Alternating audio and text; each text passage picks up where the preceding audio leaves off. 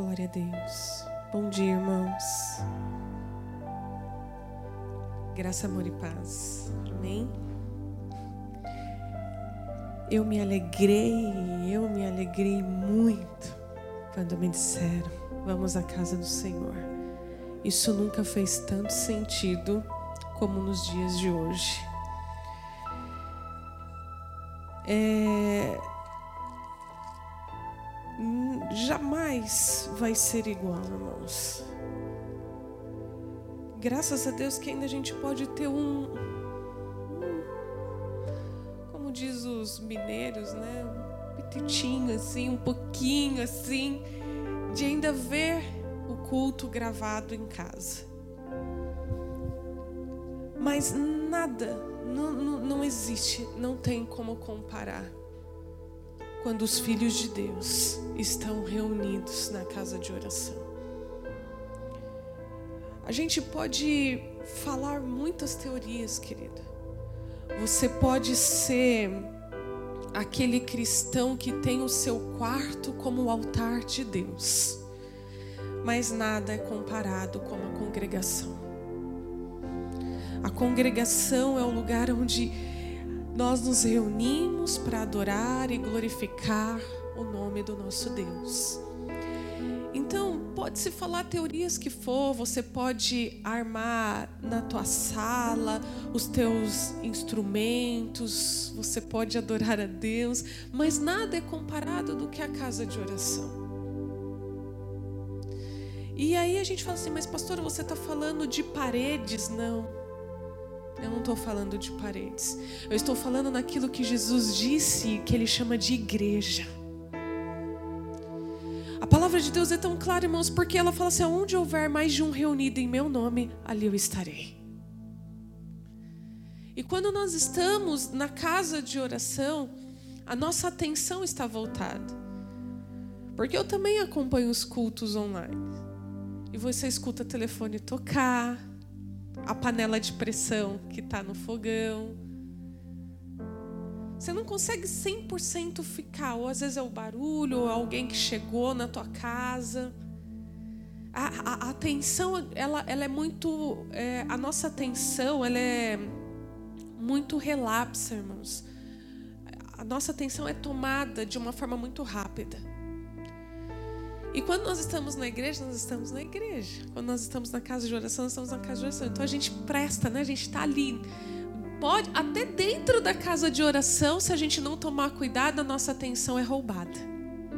Por uma criança que chora, por alguém que se levantou para ir no banheiro, por alguém que espirrou, alguém que tossiu. É incrível.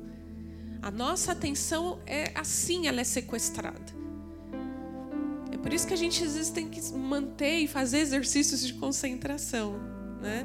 Por que, que quando os jogadores vão para a Copa do Mundo, é, a gente observa que eles têm que ficar concentrados?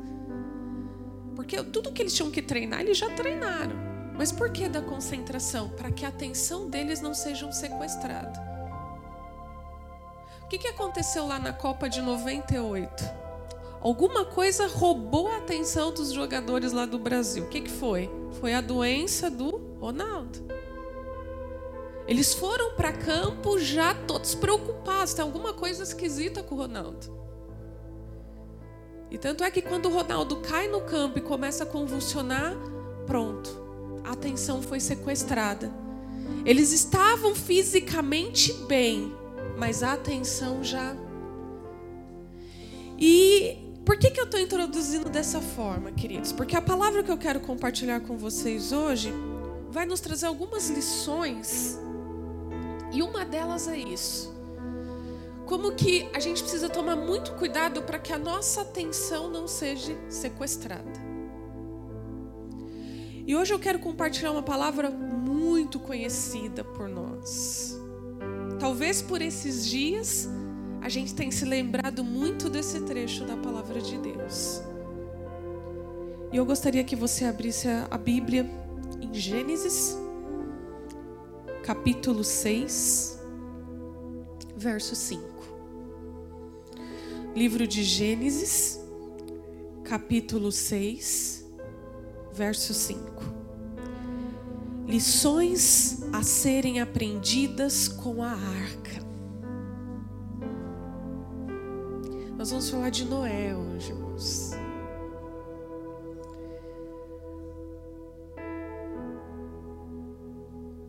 Desde quinta, quinta-feira, eu estava lendo Mateus 5, e Jesus falava sobre as perseguições que a gente teria. Ele fala: Bem-aventurado vocês que sofrem injúrias, perseguições. E aí, depois eu fui para Hebreus 11, onde a gente fala dos heróis da fé, e Noé é citado. E Jesus também cita Noé, que ele diz assim: A vinda da filha do, do filho do homem será como nos dias de Noé. E eu fiquei com isso no meu coração e ontem à noite eu estava ouvindo uma pregação do pastor Nicodemos, um pastor já um senhor da igreja presbiteriana, e ele falava sobre Abel, Enoque e Noé. E três coisas muito semelhantes entre os três. E o pastor Nicodemos ele dizia assim: Abel andava com Deus. E ele sentiu a necessidade que era necessário fazer um sacrifício onde houvesse sangue, para que houvesse salvação. Enoque era o homem que andava com Deus. Tanto é que foi transladado dessa terra para o reino de Deus. E Noé que era um homem que andava com Deus. E foi destinado a construir uma arca para salvar ele, a sua família e toda a espécie de ser vivo na face da terra. E uma coisa, uma coisa muito interessante os teus três é que os três tiveram que lidar com seus contemporâneos corrompidos. Abel com Caim, Enoque que vivia numa situação na terra também aonde a violência e a corrupção era enorme e Noé, que a gente nem já se sabe, Deus havia arrependido de criar o ser humano. E aí, quando eu estava ouvindo o pastor Nicodemos pregar, e eu vim no livro de Gênesis e comecei a ler Gênesis 6, 7, 8 e 9. E a gente tem algumas lições, queridos, para tirar da vida de Noé. E de todo esse momento da construção da arca, o que, que a arca representou. No capítulo 6, no verso 5, para mim, esse verso é um dos mais tristes, irmãos. Eu comparo o verso 5 como talvez a angústia que Jesus sentiu na cruz. Eu imagino que a angústia que Deus relata aqui nesse verso era muito semelhante à dor e à angústia que Jesus sentiu na cruz.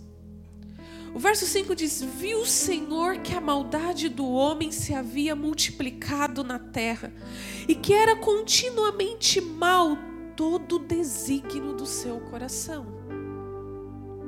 Então se arrependeu o Senhor de ter feito o homem na terra, e isso lhe pesou no coração. Disse o Senhor: Farei desaparecer da face da terra o homem que criei, o homem e o animal, os répteis, as aves do céu, porque me arrependo de os haver feito.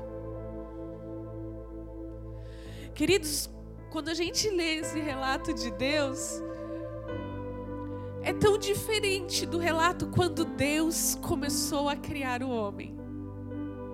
Porque no verso 1 de Gênesis, no capítulo 1 de Gênesis, Deus diz: façamos o homem a nossa imagem e semelhança.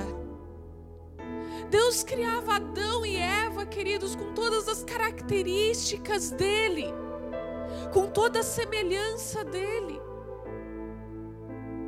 Deus depositava no ser humano tudo que tinha de melhor dele. porque Ele colocou no ser humano Ele, a semelhança dele, o espelho dele. E olha que contraste no capítulo 6, irmãos. É tão triste quando a gente vê Deus dizendo assim: então se arrependeu o Senhor de ter feito o homem na terra, e isso lhe pesou no coração. A angústia que Deus sente aqui é a angústia que Jesus, irmãos, começou a sentir quando ele caminhava com a cruz para o Getsemane. A, a, a, angústia que Deus aqui no Getsemane, quando Jesus já estava pressentindo o momento de carregar todo o peso da maldade do coração humano sobre ele. É o peso que Deus sente aqui. É triste quando a gente vê Deus dizendo assim: Disse o Senhor, farei desaparecer da face da terra o homem que eu criei. Tamanha era a frustração de Deus quando ele olhava para a terra e olhava toda a maldade do coração humano. Tamanho era o desespero de Deus quando ele olhava para a terra que ele criou em sete dias. Cada animal, cada réptil, cada ave, cada ser vivo. E quando ele olhava para o homem, o qual ele depositou o melhor dele. E ele só conseguia enxergar maldade. Pesou em Deus isso, irmãos. Quando Deus diz tudo, tudo, eu vou fazer desaparecer tudo. A terra era sem forma e vazia. E ele foi dando as palavras para dizer: haja luz e houve luz que os mares deem vida a todos os seres viventes debaixo das águas, que os céus dêem vidas a todas as aves. Imagine para Deus olhar para tudo isso e falar: Eu vou fazer desaparecer tudo. Irmãos, como que estava a maldade naquele tempo? Como é que estava o coração do homem naquele tempo, a ponto de Deus querer desaparecer com tudo? Mas, no verso 8: Porém, Noé achou graça diante do Senhor. Eis a história de Noé. Noé era um homem justo e íntegro entre os seus contemporâneos. Noé andava com Deus. É, são, é um verso tão pequeno, nove, irmãos, mas com uma história imensa. O verso 9 dizendo que Noé era um homem justo e íntegro. A gente já vê duas fortes características, irmãos, que são indispensáveis na vida do homem e da mulher de Deus: justiça e integridade. Coisa que hoje em dia está muito em falta. Muito em falta, irmãos. integridade. Hoje nós temos dificuldade de ver isso nas pessoas.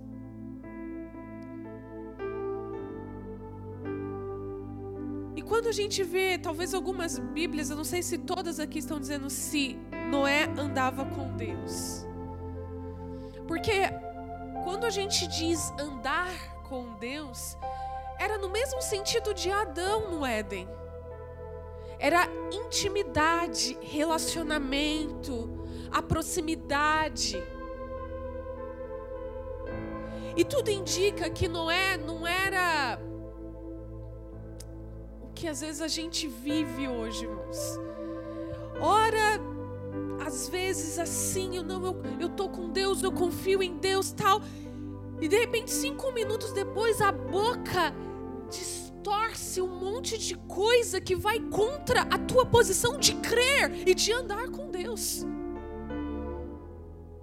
A mesma boca aqui que fala eu, eu ando, eu adoro, eu creio em Deus, é a boca que jorra ódio, raiva, amargura.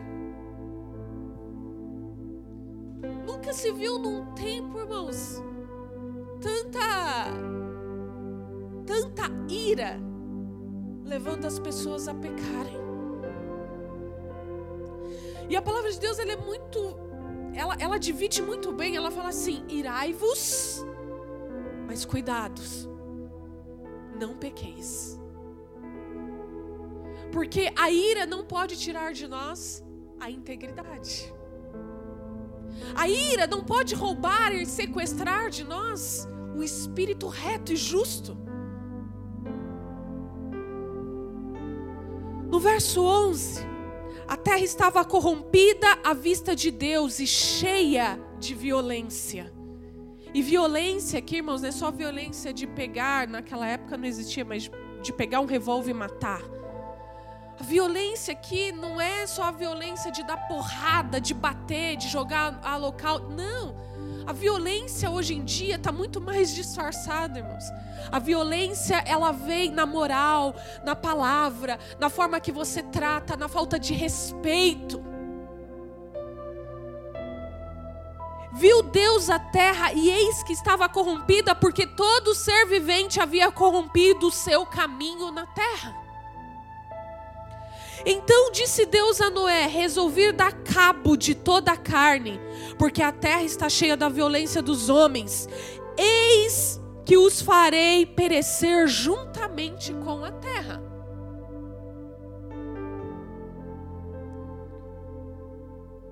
Faze uma arca de tábuas de cipreste, nela farás compartimentos e calafetarás com betume por dentro e por fora Deste modo a fará, de trezentos côvados será o comprimento, de cinquenta a largura e a altura de trinta.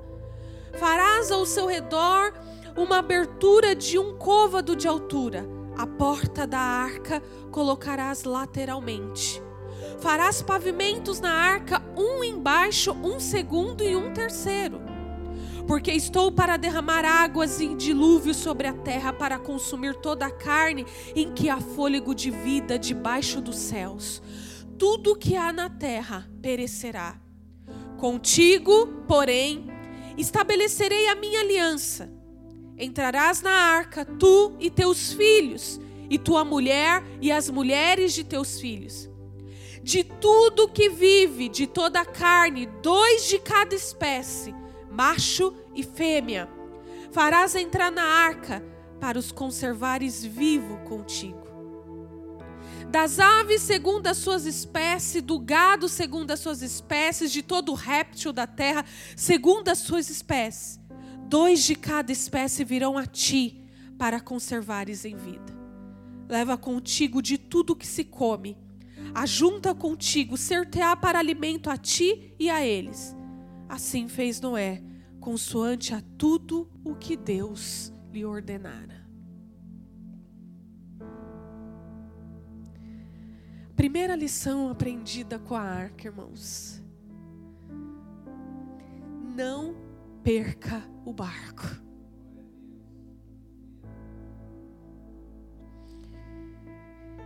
Cento e vinte anos anunciando o dilúvio sozinho. Nós, irmãos, temos ainda um ao outro. Nós temos a igreja. Noé estava sozinho. Porque todo ser na terra estava corrompido. Se nós que temos um ao outro já sentimos peso nessa terra, já sentimos às vezes, Senhor, porque mais de misericórdia que o Senhor tem. Está muito difícil viver aqui. Imagine Noé, irmãos. Noé, para onde ele olhava, tinha corrupção. Noé, para onde ele olhava, tinha violência. 120 anos anunciando: Deus vai fazer a terra perecer. 120 anos pegando cada pedaço de tábua, construindo aquela arca. 120 anos, a mulher dele falava: Noé, que que é isso? Você está deixando tudo, a tua família. Ele dizendo: Deus disse que vai mandar água na terra. Noé, você está doido? Nunca choveu. Noé, não vai cair água do céu. Deus disse que vai e eu creio em Deus. Noé foi um herói da fé, irmão. Sabe por quê? Porque a fé dele era o quê? Profunda. Eu nem sei o que é chover. Eu nem sei o que é descer água do céu, mas Deus disse que vai. Eu nunca fiz uma arca, mas Deus deu a estratégia.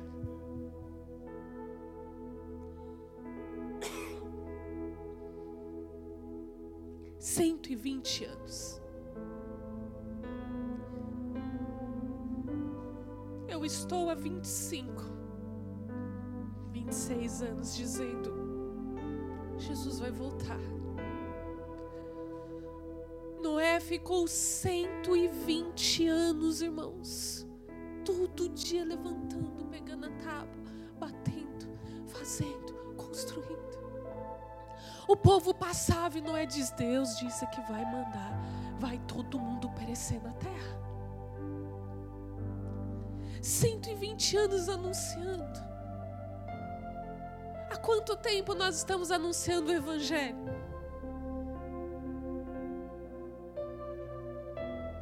E nós anunciamos o que, irmãos? Nós anunciamos um reino que nós nunca vimos, que nós nunca tocamos, que nós nunca sentimos. Nós anunciamos os céus, a nova Jerusalém, a morada que Jesus está preparando para cada um de nós. E tem muita gente dizendo: você está louco. Mas não é cria no futuro, queridos, que Deus havia prometido. E ele não queria perder a arca. O problema daquela geração, talvez alguns, querido, ficavam olhando, falando: será que esse velho fala alguma coisa que tem nexo? Será que tem algum sentido que ele está falando? Talvez muita gente passava assim horas olhando para Noé, não, ele está construindo um negócio que não pode ter vindo só da cabeça dele. Só que a arca estava sendo construída e ela iria passar. A palavra de Deus tem sido anunciada desde que Jesus subiu aos céus dois mil anos. E quantas pessoas estão deixando a arca passar? Sabe qual é o meu maior temor, irmãos? Você sabe qual é o meu maior temor? É deixar a minha salvação passar. Porque vai ser terrível, queridos. Nós pregamos a volta de Jesus, mas existe um acontecimento muito importante antes dela, que é o arrebatamento da igreja. E vai ser terrível se a arca passar e eu ficar. É por isso que nós não podemos deixar a arca passar, irmãos. É por isso que nós temos que lutar para sermos justos, para sermos íntegros e para andarmos com Deus. Não importa o quanto tempo nós vamos anunciar, mas importa que eu permaneça com o espírito reto um caráter forjado. Eu preciso ser justo, eu preciso ser íntegro. Eu preciso exalar o perfume de Cristo. Nós não estamos aqui para julgar, nós estamos aqui para anunciar o Evangelho. Segunda lição: lembre-se de que estamos todos dispostos a entrar na arca. Não haverá oportunidade para os atrasados nesta condição, nem a graça vai te ajudar. Porque a porta da graça, quando a arca passar, estará fechada.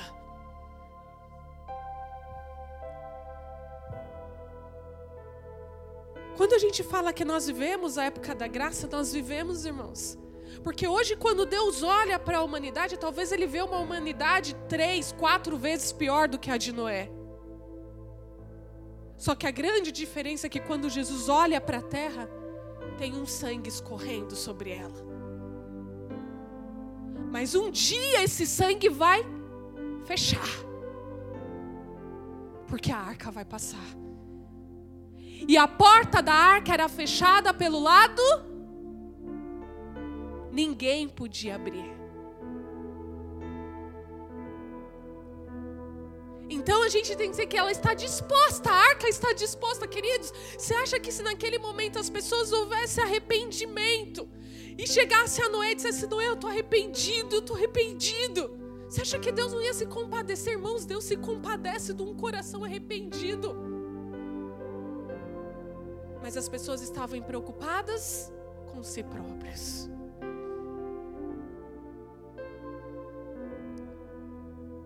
E você sabe qual é? A igreja ela está passando. A igreja é a arca na terra. A igreja está passando. E quem vai entrar nessa arca pelo sangue de Jesus e pela graça? Mas vai haver um momento que Deus vai interromper essa graça, irmãos. E ninguém mais vai poder entrar. E aí nós nos lembramos das virgens sensatas, das prudentes. Porque o noivo vai passar. E como é que nós estamos, querido? A igreja está passando. Hoje nós estamos vivendo um momento que talvez a gente está achando, poxa, nunca vi isso, nunca vi isso. A terra já passou por coisas piores, irmão.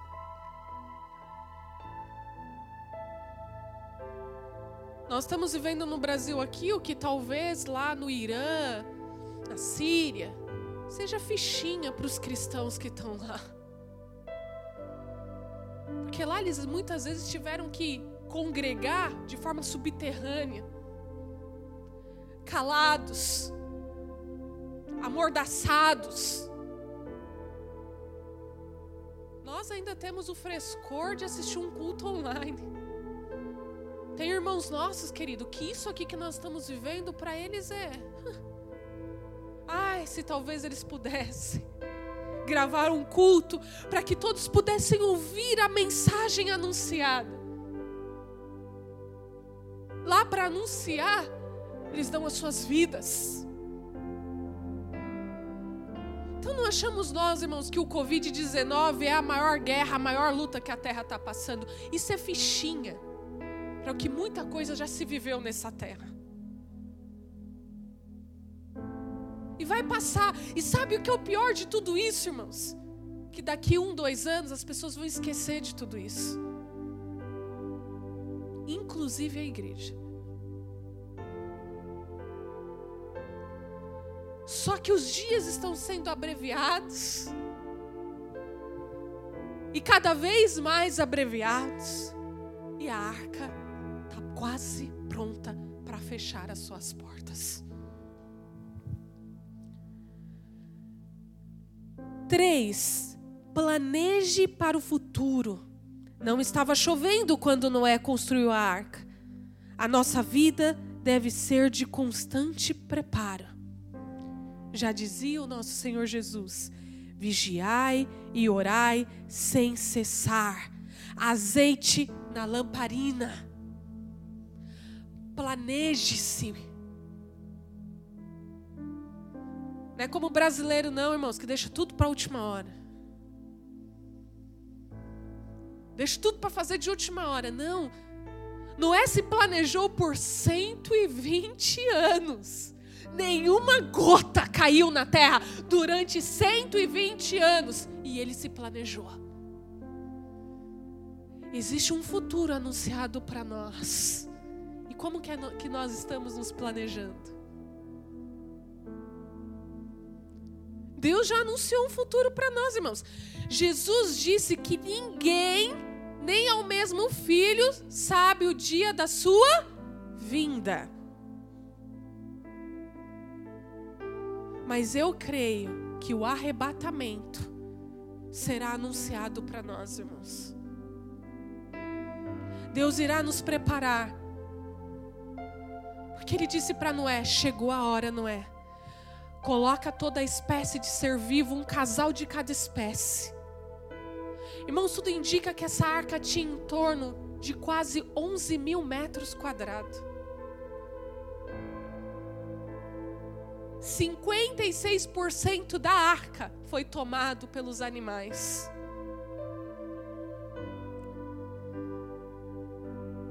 Como que nós estamos nos preparando? Como que nós estamos nos preparando para um futuro que o Senhor já nos anunciou? Ele disse que haverá um dia e a igreja será arrebatada. Como que nós estamos preparando para isso, querido? Nosso preparo para o arrebatamento? É falando, é vivendo uma vida dupla, uma, uma vida morna. Ora eu tô quente, ora eu tô frio. Às vezes eu estou com o pé aqui no fervor todo, às vezes eu estou com o pé lá numa frieza total. Ora eu estou na igreja, ora eu estou fora da igreja, ora eu estou no ministério, ora eu estou fora do ministério. Ora eu sou um crente bonzinho, amigo de todo mundo, ora eu sou um crente terrível, criando conflito com todo mundo. Como eu estou me preparando? Porque a arca está quase pronta e a porta da graça vai se fechar. Qual é o meu preparo? Ou eu estou deixando tudo para a última hora? Lembre-se, lembre-se, que as virgens chegaram nas sensatas, imprudentes. Dá um pouquinho do seu azeite, irmão. Eu sinto muito, querida. Mas não dá, não. Não vai dar tempo. O noivo está chegando, dá só um pouquinho. Será que dá tempo de eu ir ali e voltar? Querido, se a gente não se planejar, se a gente não se preparar, nós seremos pegos de surpresa. 120 anos anunciando: a arca está quase pronta. Eu imagino que quando ela já estava e Noé separando os compartimentos, as pessoas chegando: ah, que construção monstruosa! Nossa! Que coisa! É como nós, irmãos, muitas vezes, ó, nos últimos dias o amor de muitos está se esfriando. Nossa, o negócio está meio esquisito, né? A igreja está meio estranha. Nossa, o amor parece que está meio esfriando. E o que, que você está fazendo? Se planejando? Não. Eu estou brincando mesmo. Brincando de um pé lá e um pé cá, crente em cima do muro, crente de pouca fé tô, tô um pouco confuso. Ora, eu sei, não sei se eu congrego, se eu não congrego. Ora, eu entro nessa, nessa vibe desse mundo. Só que a arca está quase pronta. Ora, eu sou um filho de Deus íntegro, justo. Ora, eu sou um filho de Deus desonesto, injusto. Mas não tem importância, não, pastora. Eu vivo na época da graça. O amor do Senhor Jesus está comigo. Tá, queridos? Durante 120 anos não choveu e houve oportunidade, a arca estava ali disposta para todos. Só que numa dessa, a porta dela vai se fechar. E talvez não deu tempo de se preparar a tempo. Ora, eu quero estar vestida, ornada com o Espírito Santo. Ora, eu não quero mais nem véu e nem grinaldo e nem vestido. Eu quero é me jogar, me lambuzar, cair mesmo no meio da lama. Só que pode não dar tempo de você se limpar, de você tirar toda a lama e de se ornar como a noiva. Quarta, Mantenha-se em forma. Cuidado para não estacionar no tempo, sempre haverá oportunidades para aprender. A palavra de Deus se renova a cada manhã. Nunca se julgue que conhece tudo. Novas experiências nos serão sempre proporcionadas se estivermos preparados. Mantenha-se em forma. Queridos, um soldado, ele está sempre a posto, sempre atento, sempre vigiando. Eu acho que você sabe que você sabe tudo. Esteja se preparando. O soldado que não corre, o soldado que não se prepara, o soldado que não se mantém em forma, é um soldado fora da forma. Na hora que o inimigo chega, ele é tragado, surpreendido, não consegue correr uma trégua. Uma légua ele não corre porque ele está despreparado, ele está fora de forma. Porque quando a tempestade bater, nós temos que estar em forma, irmãos. Preparados para cair, para ser levantados por Deus. Mas como é que eu sou levantado por Deus se eu ando com Ele? Porque se eu não estou andando com Ele, Deus não me alcança para me levantar. Eu só sou levantado por Deus se eu ando com Ele. Alguém só pode me levantar se está do meu lado. Mantenha-se em forma. Busque a Deus. Ore. Esteja aplicado na palavra. Porque haverá dias como esses que, se nós não tivermos em forma, nós iremos cair, irmãos. É fé superficial. O cristão precisa estar como um soldado, nós somos chamados de exército do Senhor. E como é que nós nos mantemos? Como é que os atletas se mantêm em forma, irmãos? Eles cuidam do corpo, da mente, porque não adianta ter o corpo muito bem tratado, atlético, mas é com a mente desconcentrado. Aí a gente vê às vezes, infelizmente, jogadores como o nosso Neymar, fisicamente preparado, corre, tal, mas é às vezes tem aquele problema de ser nervoso, de cair nas provocações. Atleta, ele tem que estar preparado fisicamente e mentalmente. Porque se ele não tiver mentalmente, a desconcentração vai derrubá-lo. O cristão, queridos, precisa estar preparado espiritualmente, saber controlar a tua carne e a sua alma. Porque senão a alma e a carne o derrubam. E como é que eu exerço isso? Me preparando, me colocando em forma. Me posicionando Conhecereis a verdade e ela vos libertará. Manuseando bem a espada, que é a nossa arma. Eu não luto, irmãos. Nós não devemos lutar com o nosso intelecto, porque uma vez ele vai falhar. Mas eu tenho que lutar com a arma que Deus me deu, de toda a armadura de Deus posto, preparado, para que quando as tempestades vier, eu saiba como agir, eu saiba como administrar, a ponto de bater. E é bem aquilo: mil vão cair do meu lado, dez mil do outro, e eu não serei atingido. Porque eu estou preparado, principalmente espiritualmente. Não adianta, queridos, eu saber e ter as palavras na ponta da língua para ferir outras pessoas. Não adianta eu ter a palavra da ponta da língua para querer julgar, para querer debater, para querer discutir. Se internamente eu estou muito complicado e fora de forma. A tua alma pode te justificar até por algum tempo, mas ela não vai te sustentar uma hora ela vai se abater. Então, queridos, Noé teve que manter a forma. Imagine, irmãos, quanta coisa Noé não escutava, quanta coisa que Noé passou 10 anos, 20 anos, 30 anos, 50 anos, Noé, 100 anos, Noé.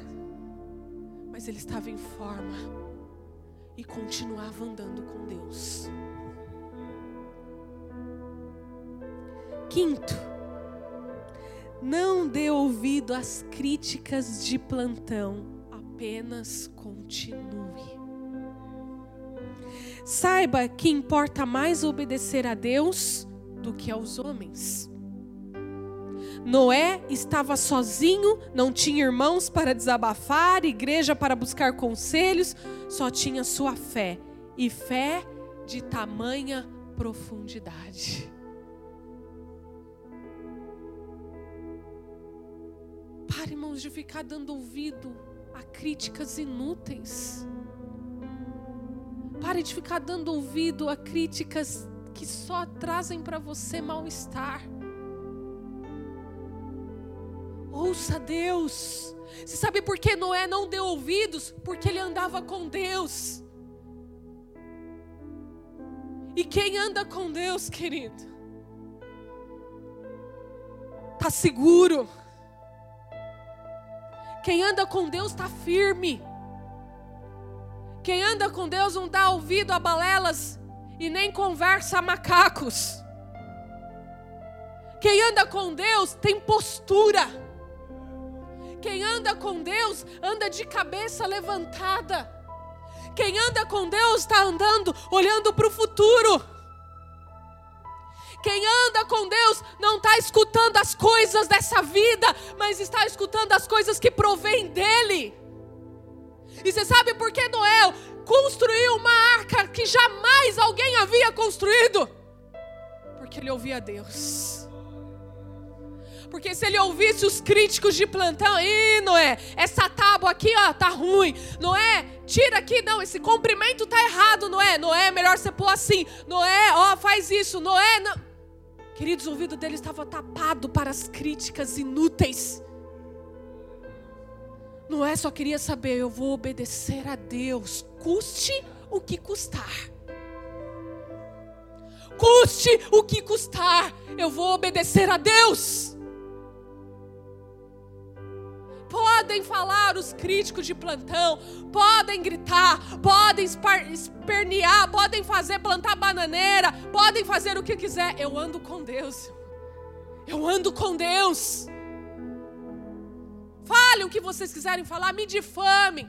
Não é, irmãos? De, o louco foi o mínimo que ele ouviu. Foi o mínimo. Talvez no tempo de hoje, envia esse velho no Jequiri, bota ele lá no, no manicômio. É louco.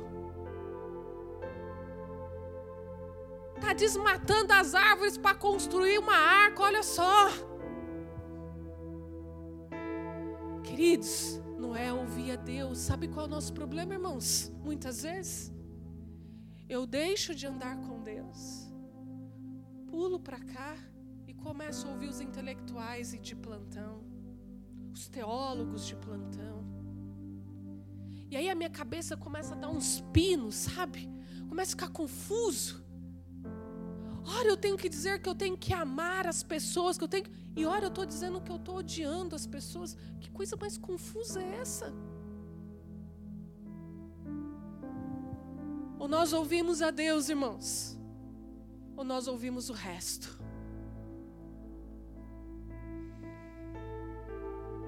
Sexta por segurança, entra em pares. Deus sempre criará estratégia para que você coloque sua família na arca. Ai, irmãos, aqui eu vou ficar igual, daqui a pouco igual o Enéas, chorando. Deus vai te dar estratégia. Você não vai entrar na arca sozinho, irmãos, por amor a você. Por amor a você. Deus não estava, queridos, por amor a Sem, cães a fé, pelas suas noras. Mas por amor de Noé, Deus falou: você e a família dos teus filhos entrarão na arca com você. Por amor de um. Talvez o teu filho está inundado no pecado, mas por amor a você, se você anda com Deus, Deus é justo, meu irmão. Se você é um homem que tem um coração reto a Deus, Deus é justo, você não vai entrar na arca sozinho. Porque a palavra dele não falha e não mente, não só tu, mas toda a tua casa servirá ao Senhor. Por amor daqueles que andam com Deus. E aí eu me lembro muito, queridos, porque para mim é um exemplo disso, da avó do meu esposo. A avó do meu esposo passou anos orando pelo tio Nadinho. E ela morreu sem ver o tio Nadinho na casa do Senhor mas era uma mulher íntegra, justa, temente a Deus. Ela foi para a glória. E sabe o que aconteceu com o tio Nadinho? Anos depois da sua partida? Tio Nadinho se batizou, está servindo a Deus. Sabe por quê? Porque Deus diz que o filho dele não vai entrar na arca sozinho. Se você está temendo, Pastor, eu vou para a glória. Eu vou para o reino de Deus. Eu vou estar tá no céu. E o meu filho não. E a pessoa que eu dividi a minha vida inteira não. E os meus pais não. Queridos, eu vou, olha, eu estou falando isso com temor. Porque é a palavra de Deus. Se você é um homem justo e íntegro, e se você anda com Deus, Tu não entrarás sozinho na arca. A nova Jerusalém não está sendo preparado só para você, mas para todos aqueles que você amam.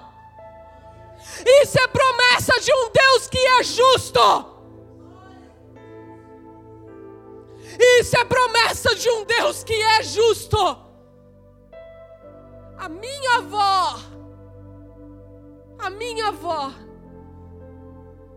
que passou a vida toda no mundo, adorando outros deuses, por amor. Eu tenho a plena certeza disso, irmãos. Por amor aos filhos dela, que estavam andando com Deus. Num leito de cama, já aos seus noventa e poucos anos minha avó foi batizada.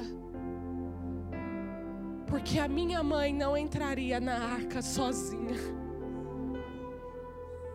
Assim, queridos, como eu tenho a plena certeza que daqueles que eu amo, se eu for íntegra, justa e andar com Deus, eu não vou entrar nessa arca sozinha. Sete. Sétima lição. A velocidade nem sempre é uma vantagem. Os caramujos estavam a bordo com os leopardos.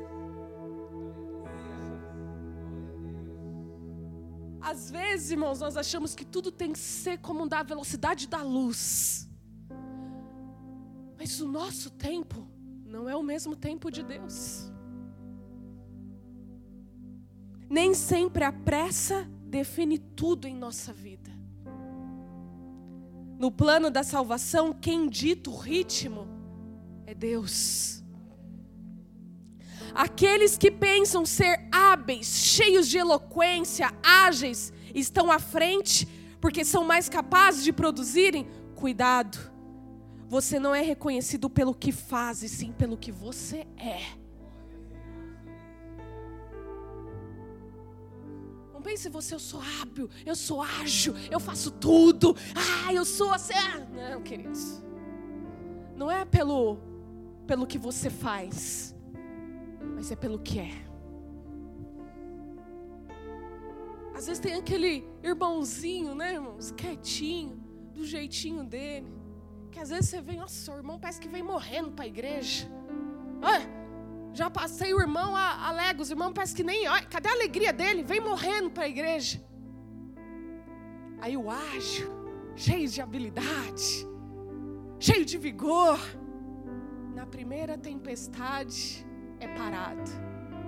E o irmãozinho que vem devagarzinho, que está vindo, continua chegando. Não é o que a gente pode fazer, irmãos, mas é aquilo que a gente é.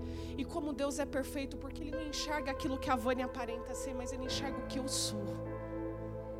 E a Deus ninguém engana. Você pode enganar os seus milhões de seguidores no Instagram. Você pode enganar os milhões que curtem as suas coisas no Facebook. Mas a Deus, querido, a Deus ninguém engana. Porque Deus não olha aquilo que você faz, mas Ele olha aquilo que você é. Tem muita gente que faz muita coisa, mas é muito diferente daquilo que faz. Tem muita gente que fala, cheio de eloquência para falar, né? Mas dentro é como Jesus falava: por fora são pratos limpos, mas por dentro são uma raça de víbora, sujos, imundos. Pode enganar quem for, querido. Até os santos pode enganar, mas a Deus jamais. A Deus ninguém engana. Ele é onisciente, Ele é onipotente, Ele é onipresente. A Deus ninguém engana. Por isso, queridos, que eu fico muito tranquilo. Às vezes, as pessoas falam assim: ah, será que, vou dar um exemplo aqui, ah, será que o presidente é sincero? Será que realmente o presidente tem boas intenções? Não sei. Não conheço ele. Não sou íntima dele. Mas o meu Deus o conhece. E diante de Deus, irmãos, ninguém vai passar. Diante dele, todos terão que prestar contas. Todos terão que prestar contas. Então fica tranquilo, irmão. Ah, será que esse cano é justo? Será que é injusto? Fica tranquilo. Irmãos, quem tem Jesus no barco, tá tranquilo. Tá suave, né? Tá tranquilo, irmãos. Jesus no barquinho é aquilo que nós falamos aqui. Para de ficar ouvindo o barulho das turbulências das águas, do motor do barco que está enroscando. Escuta o ronco de Jesus. Oitava lição, já estou acabando, irmãos. Quando estiver estressado, flutue por um tempo. Deixa Deus lhe conduzir e você não será sufocado pelas correntes das águas deste mundo. Tá, tá cansado, irmãos? Está estressado? Se você, alguns falam assim, vai pescar, né? Nós não, irmãos. Nós tá, tá, tá estressado? Flutua na onda do Espírito. Se você está estressado, irmãos, é bom, é bom você nem querer ficar salteando palavras. Deus escuta o teu coração também, queridos. Às vezes você está lá no relógio da oração e você está assim, Deus do céu. Já mandaram 100 embora da empresa, já vão reduzir salário, vão reduzir jornada. Meu Deus do céu, o que, que eu vou fazer? Aí a sua oração começa assim: Senhor, o que, que eu vou fazer? Pai, tem misericórdia, eu não vou ter dinheiro. Pra... Você nem viveu as coisas ainda. Eu não vou ter dinheiro para pagar isso, eu não vou ter dinheiro para pagar. Daqui a pouco, quando a gente vê a nossa oração, é lamentação, irmãos. Se você está assim, estressado, tumultuado, respira e flutua no Espírito. Deixa o Espírito Santo vir e só começa a ouvir aquilo. Eu velo por você, eu cuido de você. O barco está cheio de água, mas eu estou aqui no barco. Calma, você não vai morrer sufocado. E se o barco ser tomado tudo por água, não tem problema, você vai andar sobre elas. Fica calmo, tranquilo. Deita a tua cabeça, queridos, começa só a ouvir a palavra de Deus. Não fica começando a balbuciar um monte de coisa quando você está estressado. Calma, vai dar tudo certo. Vai dar tudo certo. Se tudo isso que está acontecendo ainda não é o fim, irmãos, fica tranquilo, a igreja de Jesus está na terra, a arca ainda está aqui. Nono, lembre-se, a arca foi construída por amador, o Titanic por profissionais. Não tente ganhar o reino de Deus pelo seu intelecto, será impossível. Deus escolheu os pequenos, mas de corações retos. Titanic, irmãos, foi construído por engenheiros. Cada metragem dele. Mas a primeira geleira que ele encontrou na frente o derrubou. A arca de Deus foi tomada por um dilúvio, irmãos, que matou tudo.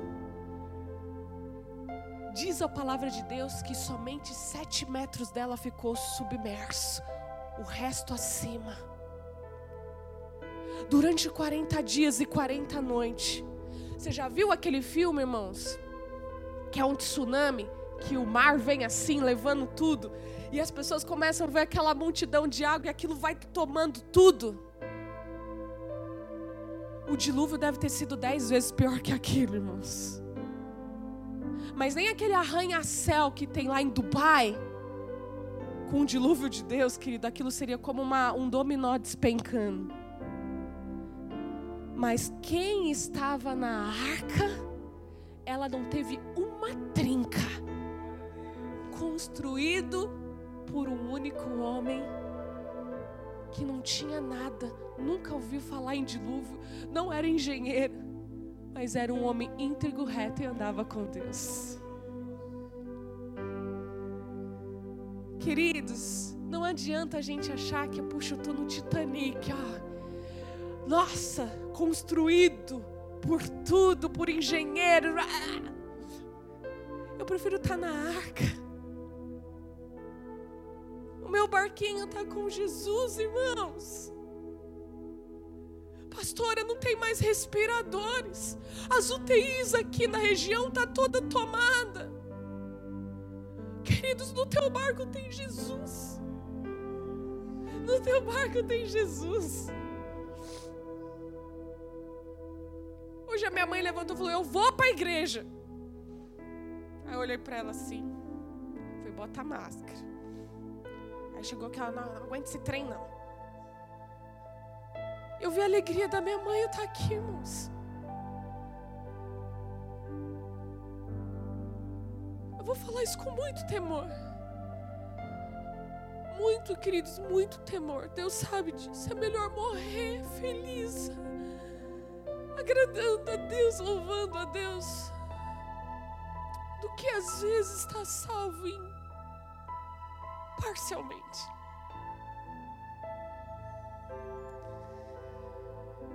Porque a alegria nele é a nossa força. A morte é um vale da sombra terrível. E ah, se eu pudesse não passar por ele. Ah, se eu pudesse viver o arrebatamento sem passar pelo vale da sombra da morte. Mas se eu tiver que passar, a única certeza que eu quero ter é que vai ter anjos lá me esperando e vai me mostrar o caminho até o cordeiro.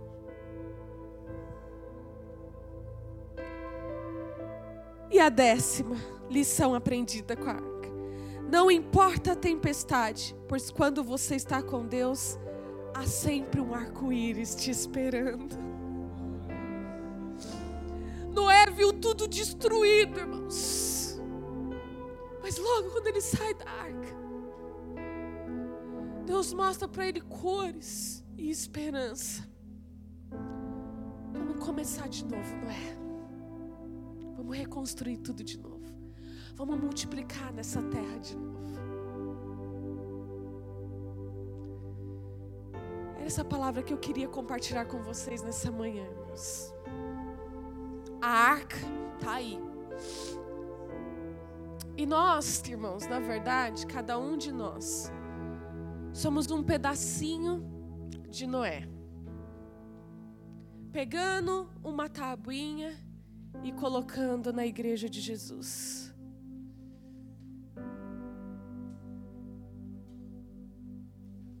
E a arca está quase ficando pronta.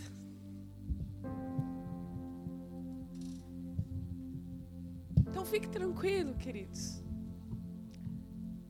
Isso é uma resposta para o mundo, irmãos.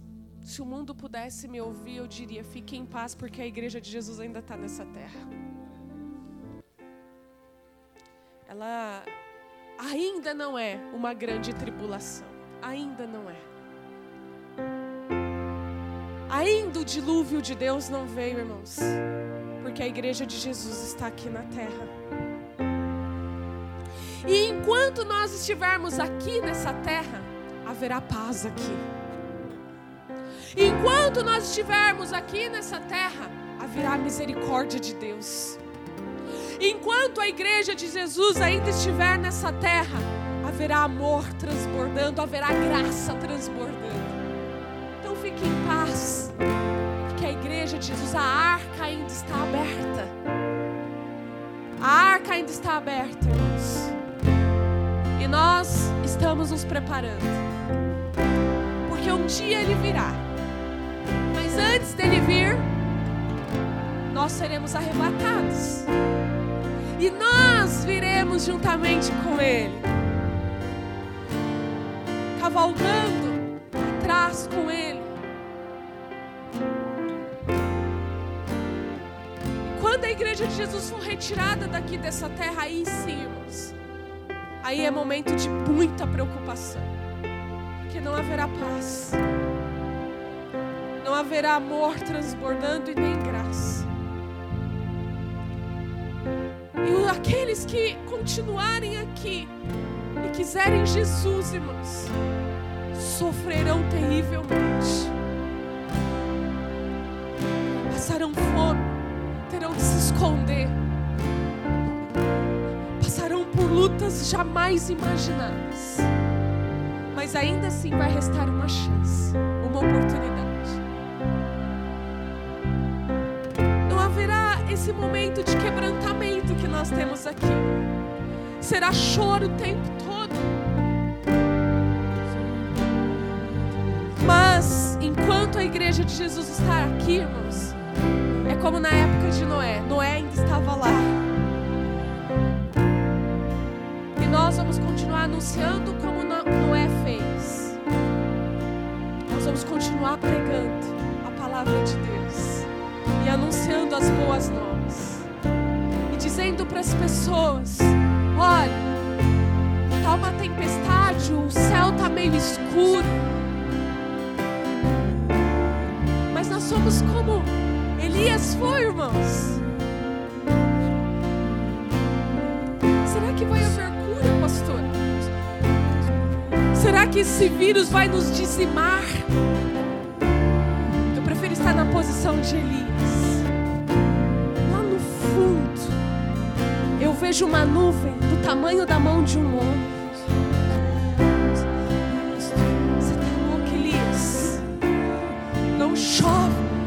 Estou vendo. Eu estou vendo ainda como do tamanho da mão de um homem. Eu estou vendo. E nós, queridos, somos a igreja de Jesus. E ainda que seja pequeno, mas eu consigo ver porque Deus não vai dizimar o povo dele.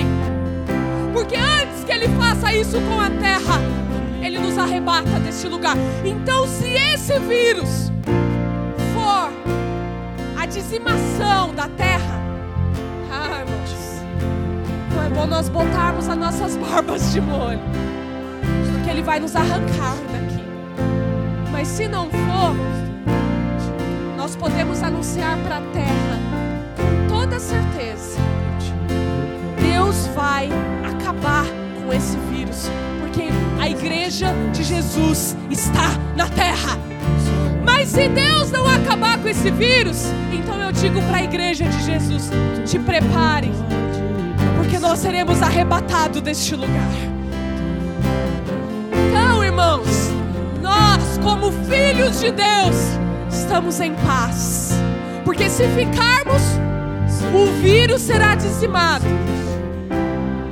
E se o vírus não for, nós seremos arrebatados. Porque enquanto a igreja de Jesus estiver nessa terra, irmãos, Deus não irá dizimar. Porque nós estamos aqui. Essa é a certeza que não é o fim, irmãos. Enquanto a igreja de Jesus estiver aqui, não é o fim. Porque a fé e esperança e paz e graça na terra. Enquanto nós vemos pessoas orando, justas, íntegras, andando com Deus, haverá misericórdia sendo derramada. Mas isso é um alerta para que a gente esteja preparado. Vamos nos preparar. Vamos nos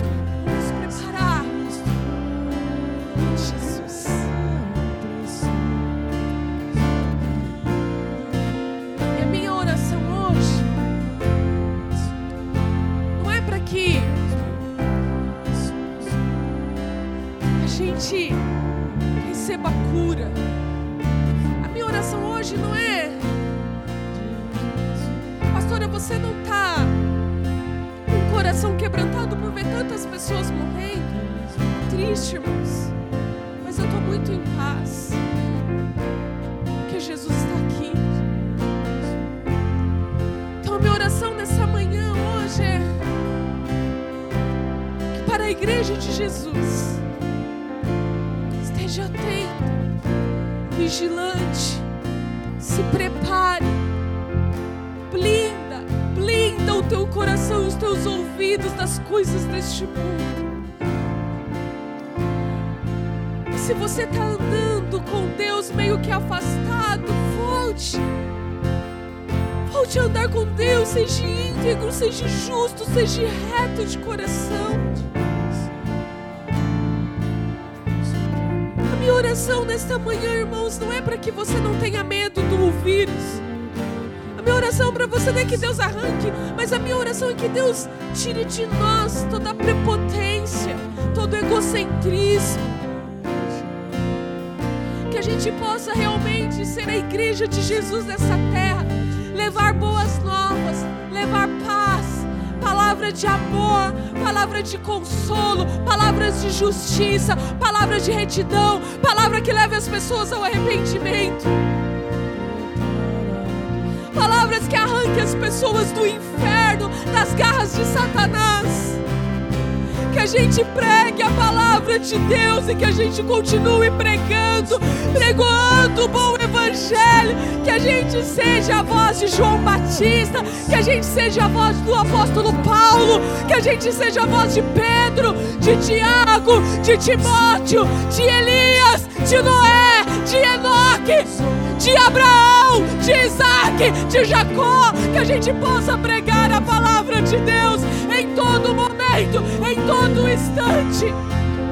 Que as pessoas ouçam, ouçam a nossa voz, Igreja de Jesus, porque enquanto nós estivermos nessa terra, Deus trará livramento, Deus trará salvação, Deus trará cura, Deus continuará manifestando o poder sobrenatural dele. E nós ainda estamos aqui, Igreja de Jesus. Não temereis mal algum, porque por onde quer que tu andares, o Deus de Israel, o Deus, o Cristo ressurreto, estará conosco. Pense como um soldado, a terra que tu pisares serás abençoada, a mão aonde você tocar será abençoado.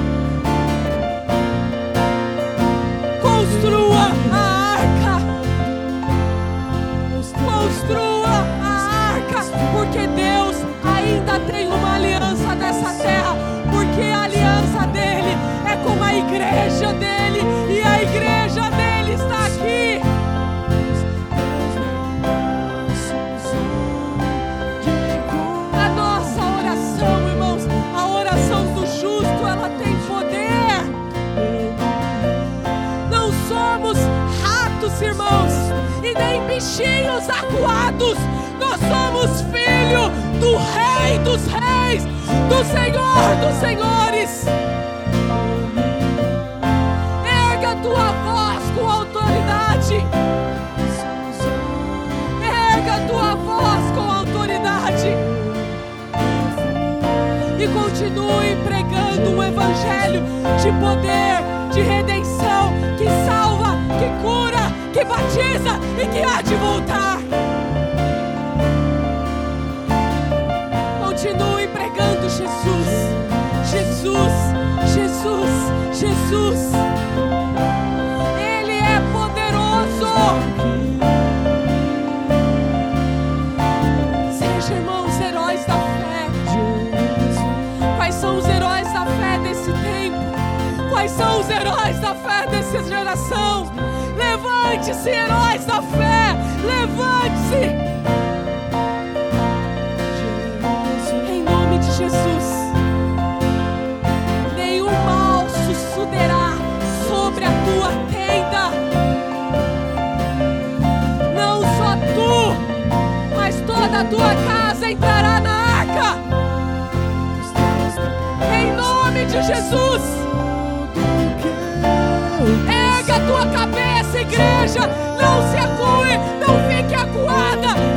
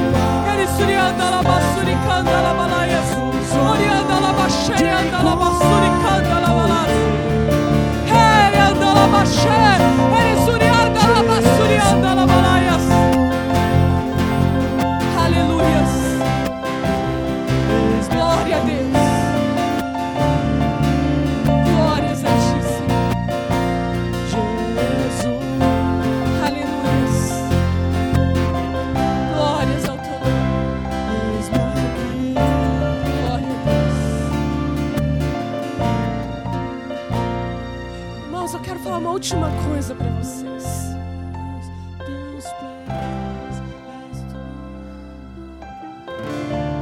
Essas portas estão fechadas hoje. Porque nós tivemos precaução com a vida de uma pessoa, que é o do nosso pastor. Mas você acha,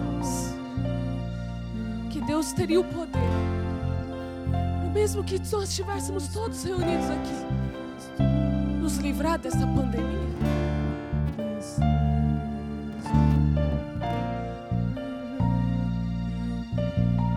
Isso é para nós refletirmos.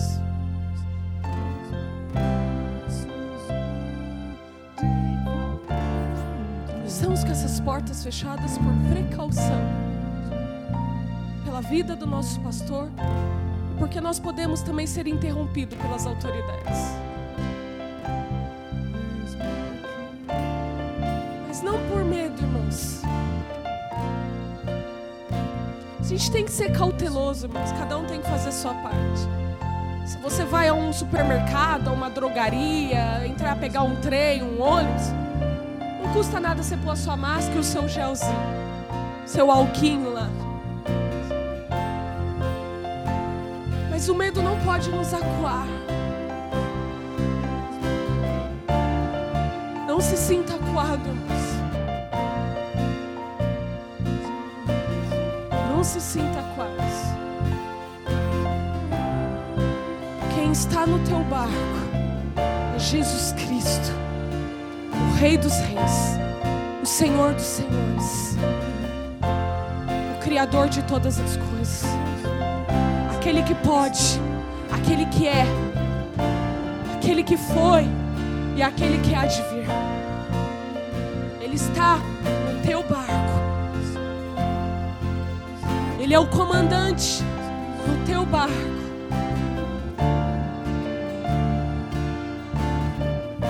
E o poder que está nele está em você. Está em você.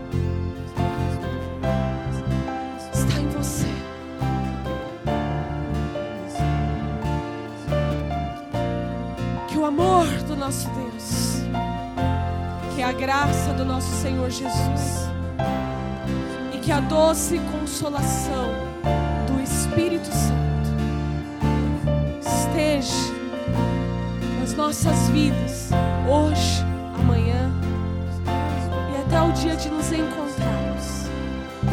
Porque Ele foi, é e sempre será fiel sempre terá aliança com os justos, os íntegros e aqueles que andam com Ele. Amém. Deus abençoe.